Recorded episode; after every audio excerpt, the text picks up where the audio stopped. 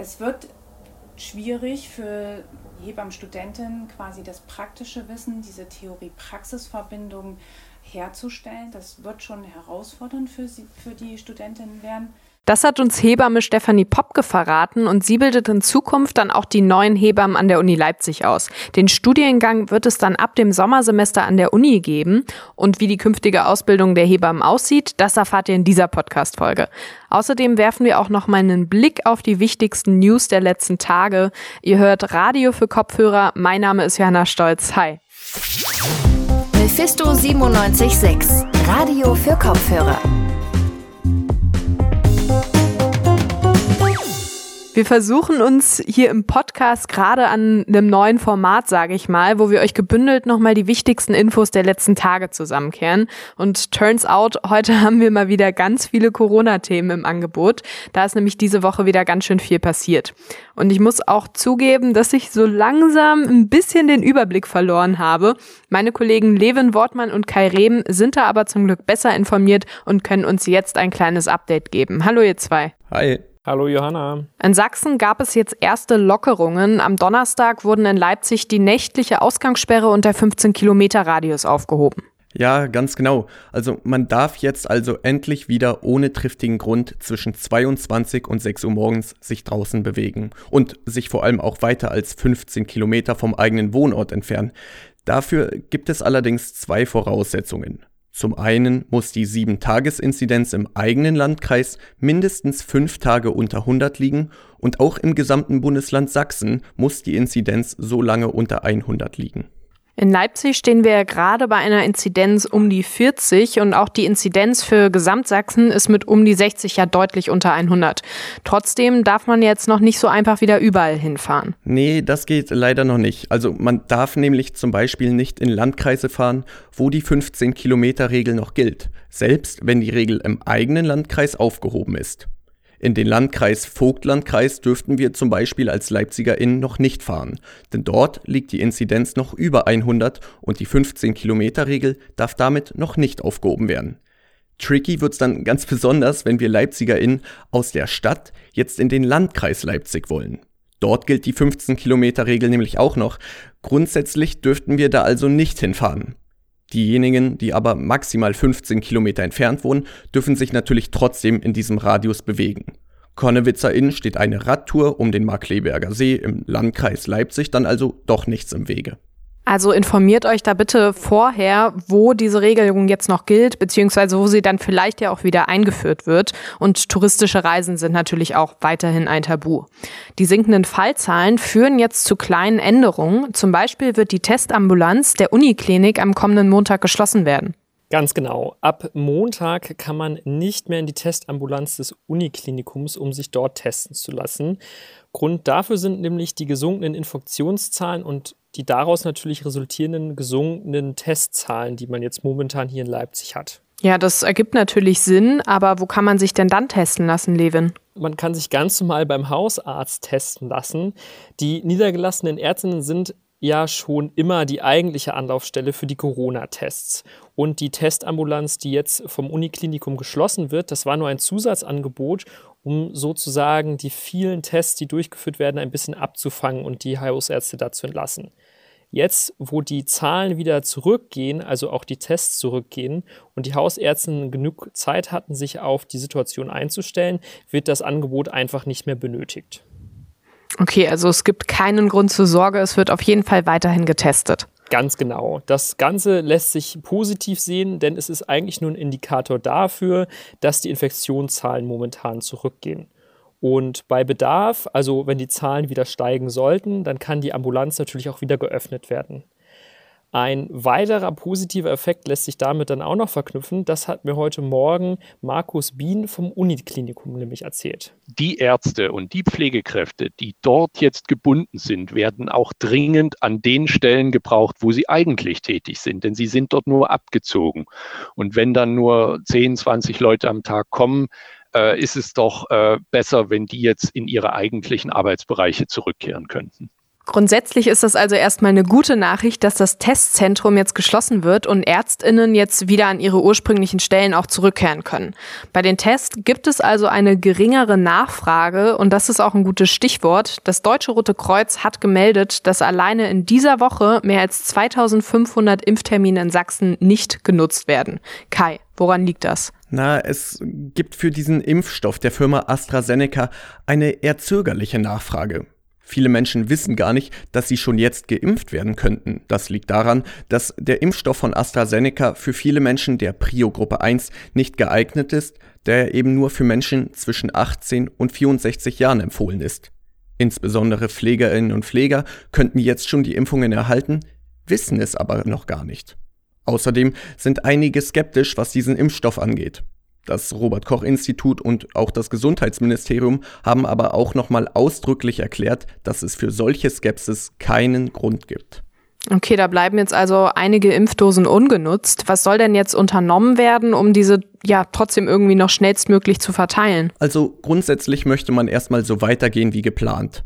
Den Menschen wird nacheinander das Angebot gemacht, dass sie sich impfen lassen können. Als erstes der Priorisierungsgruppe 1, dann Gruppe 2 und so weiter und so fort. Jetzt ist die Idee, dass man die Kapazitäten, die man über hat, schon an Gruppe 2 vergibt. Das ist allerdings nicht nur hier in Sachsen ein Thema, sondern in ganz Deutschland. Jens Spahn sagte heute Vormittag, alle Länder können jetzt übergehen in diesen Tagen, denke ich, von Prio-Gruppe 1, 18 bis 64-Jährige, auch in die Priorisierungsgruppe 2 das sind weiterhin Beschäftigte im Gesundheitswesen. Es sind aber auch Polizistinnen und Polizisten etwa, die im Einsatz sind, sich deswegen in Risikosituationen befinden können, was Ansteckungen angeht. Es sind ähm, Menschen mit Vorerkrankungen und, wenn wir die Impfverordnung jetzt ändern, dann auch im nächsten Schritt Erzieherinnen und Erzieher, Grundschullehrerinnen, Grundschullehrer. Also könnten sich jetzt auch schon relativ bald Erzieherinnen und Lehrkräfte impfen lassen? Naja, also final steht diese Öffnung der Priorisierung noch nicht. Es wird aber erst einmal allen Bürgern aus Gruppen 1 und 2 empfohlen zu schauen, ob sie bereits einen Impftermin erhalten können. Weiteres wird dann wohl am Montag in der Konferenz der Gesundheitsministerinnen entschieden. Die sächsische Gesundheitsministerin Petra Köpping wirbt derweil für genau diese Idee. Es könne ja nicht sein, dass Impfstoff zwar vorhanden sei, dieser aber gar nicht verimpft werde. Dies könne man sich schlicht nicht leisten. Man wolle im Sommer schließlich eine gewisse Normalität haben und dazu gehöre nun einmal das Impfen, so Köpping. Also auch wenn da jetzt noch nichts final festgelegt ist, sieht es also doch ganz gut aus für zum Beispiel Lehrerinnen und Co. Die könnten jetzt schon bald einen Impftermin bekommen. Trotz Impfungen und sinkender Inzidenz ist die Lage aber natürlich weiterhin angespannt und kulturelle Veranstaltungen zum Beispiel müssen erstmal pausieren.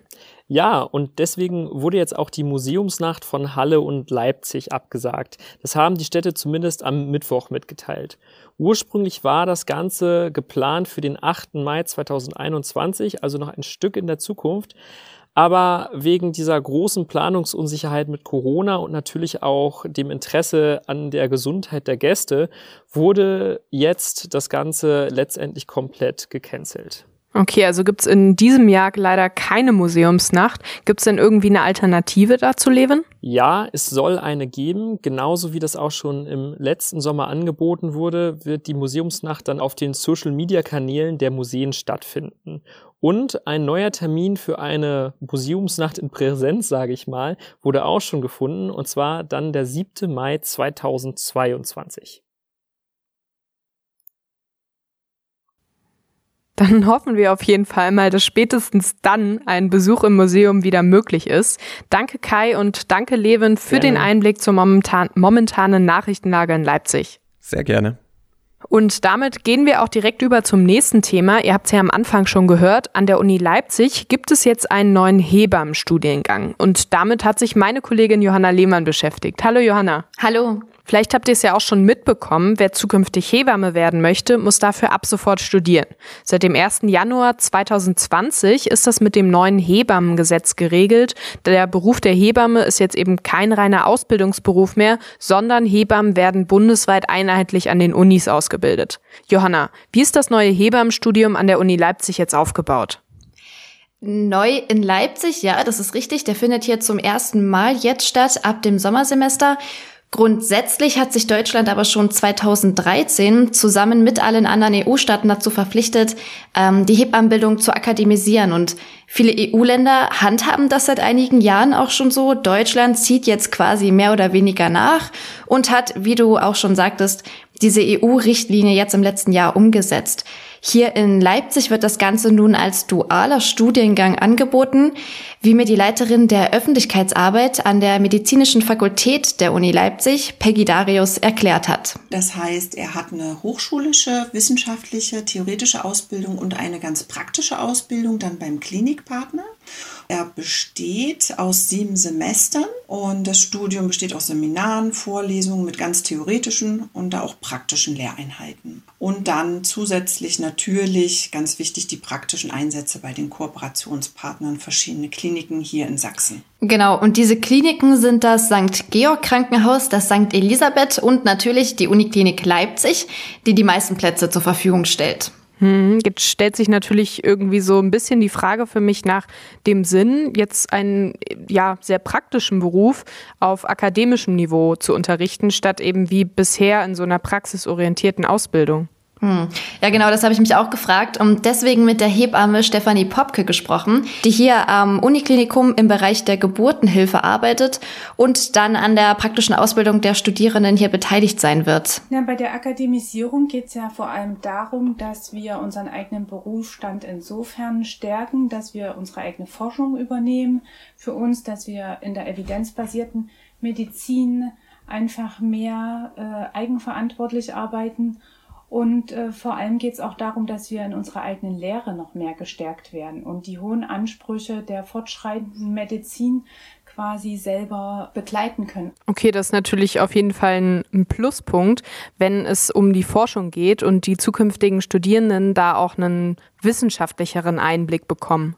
Ja, absolut. Und auch Peggy Darius von der Uni ist überzeugt, dass Forschung und Praxis im Studiengang gut miteinander verbunden werden können wenn ja ganz wissenschaftliche Erkenntnisse ganz neu gewonnen werden, können die direkt in die Ausbildung mit einfließen. Wenn es zum Beispiel neue Erkenntnisse gibt in der frühgeborenen Entwicklung, in der Diagnostik, äh, wissenschaftliche Erkenntnisse im Bereich Adipositas-Forschung, dass man diese Erkenntnisse auch direkt in die Praxis mit einbringen kann.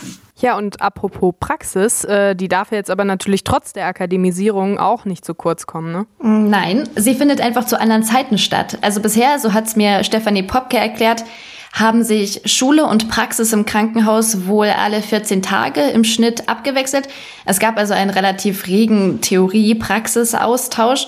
Jetzt besteht das Studium aus normalen Semestern, sage ich mal, und dann wird die Praxis in den Semesterferien erlernt. Das heißt, den Studierenden wird jetzt im Krankenhaus alles in gekürzter und geballter Zeit beigebracht und das ist natürlich ein neues Konzept, das erprobt werden muss. Stefanie Popke sieht darin nicht nur Vorteile. Aus ihrer Sicht könnte der Aufbau des Studiums mit der Zeit auch nochmal angepasst werden. Mm, ich stelle es mir natürlich irgendwie auch herausfordernd für die Studierenden vor, die ja dann dadurch eigentlich quasi gar keine Semesterferien mehr haben. Ein anderer Kritikpunkt an dem neuen System ist ja aber auch, dass den BewerberInnen der Weg zum Beruf der Hebamme mit dieser Akademisierung ja auch nochmal irgendwie ein bisschen mehr erschwert wird. Denn für ein Studium braucht man natürlich auch erstmal ein Abitur. Genau. Oder eben eine abgeschlossene Ausbildung als Pflegekraft oder Gesundheits- und Krankenpflegerin. Also ist es gar nicht mehr so leicht, an einen Studienplatz zu kommen. Stefanie Popke hat sich dazu auch nochmal geäußert. Also da das so ein individueller Beruf ist, stelle ich das in Frage, ob das immer besser ist und immer gut ist. Das sind doch eher persönliche Werte, die einen qualifizieren für den Beruf und auch Leidenschaft und Fleiß, Demut. Ja, das sind andere Sachen als Schulabschlüsse und Alter, die einen da eher so qualifizieren. Ne? Dazu muss man aber auch sagen, dass man laut Stefanie Popke in den letzten Jahren schon einen Wandel bei den Bewerberinnen feststellen konnte die hatten immer häufiger schon Abitur oder eben einige Vorerfahrungen in dem Bereich. Ja, trotzdem ist es natürlich irgendwie eine weitere Hürde zum Beruf, die da erstmal genommen werden muss. Wie sieht denn die Lage der Hebammen in Deutschland aus? Kann man sich das jetzt überhaupt leisten? Äh, auch eine Frage, die ich mit Hebamme Stefanie Popke äh, besprochen habe. Und da sagte sie eben, dass sich für die freiberuflichen Hebammen schon sehr viel getan habe in den letzten Jahren. Da seien ähm, Verhandlungen mit Krankenkassen dank ihres Berufsverbands wohl immer ganz positiv ausgefallen. Das gelte aber nur für die freiberuflichen Hebammen. Für die angestellten Hebammen sieht es noch ein bisschen anders aus. Wir werden ja oft auch durch die Gewerkschaft der Pflegenden vertreten und gel gelten eher als, ähm, als mittlerer medizinischer Beruf. Natürlich macht es aber immer noch die Diskussion auf, wie viel Verantwortung tragen wir und ist es dementsprechend gut vergütet. Was die Vergütung angeht, da möchte Stefanie Popke natürlich niemandem zu nahe treten. Grundsätzlich könne es aber wegen der hohen Verantwortung, die Hebammen haben, schon besser entlohnt werden. Okay, dann lasst uns noch mal kurz versuchen, den Bogen zurück zum Studium zu schlagen. Du hast dich jetzt mit äh, zwei Leuten unterhalten, die da auch ja aus unterschiedlichen Perspektiven irgendwie drüber berichten können. Lässt sich da jetzt irgendwie so eine kleine Art Fazit für dich ziehen? Also grundsätzlich sehen sowohl die Uni als auch das Uniklinikum Praktikum in dem dualen Studiengang Hebammenkunde einen großen Zugewinn. Auch ähm, Hebamme Stefanie Popke, die dann zentrale Praxisanleitung im Bereich der Geburtshilfe für die Uniklinik Leipzig sein wird, begrüßt die Zusammenarbeit von Ärztinnen, Hebammen und der Wissenschaft. Ähm, das sei, wie sie sagt, von unschätzbarem Wert. Natürlich bleiben immer ein paar Zweifel offen, gerade deshalb, da der Studiengang ja zum ersten Mal stattfinden wird. Aber, und da sind sich beide Parteien einig, das wird jetzt alles erstmal erprobt und dann in einem fortlaufenden Prozess sinnvoll weiterentwickelt. Ja, und in dem Sinne heißen wir natürlich auch von unserer Seite die ganzen Erstis, quasi die ersten Erstis in diesem Studiengang im Hebammenstudium willkommen und wünschen alles Gute für den Start. Und natürlich auch nochmal Danke an dich, Johanna, für den Einblick. Ja, und damit sind wir auch schon wieder am Ende von dieser Podcast-Folge angekommen. Lasst uns gern Feedback da oder checkt mal unsere Social-Media-Kanäle aus. Da findet ihr uns unter Mephisto97.6. Am Ende will ich mich auch noch bei meinem Team bedanken. Das bestand diese Woche aus Johanna Lehmann, Levin Wortmann, Kai Rehmen und Sonja Garan. Und die nächste Folge von uns gibt es dann wie immer am Montag. Bis dahin wünsche ich euch aber erstmal ein schönes Wochenende und bis bald. Ciao! Mephisto 976, Radio für Kopfhörer.